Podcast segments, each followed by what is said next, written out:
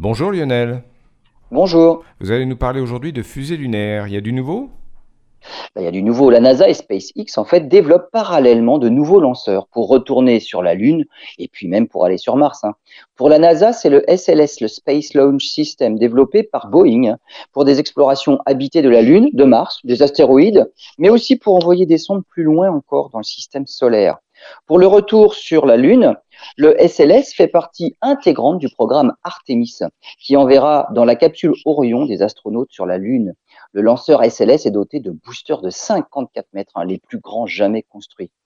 De son côté, SpaceX développe également un lanceur géant, le Super Heavy, capable de propulser dans l'espace le véhicule de transport spatial Starship. L'idée est d'envoyer des centaines d'humains sur Mars pour carrément coloniser la planète rouge. Le système de transport Starship est entièrement réutilisable et la NASA envisage de l'utiliser pour faire atterrir ses astronautes sur la Lune. Il est même possible de l'aménager afin qu'il serve de base lunaire permanente. La course à l'espace est à nouveau lancée comme dans les années 60, mais cette fois-ci avec les compagnies privées qui y participent.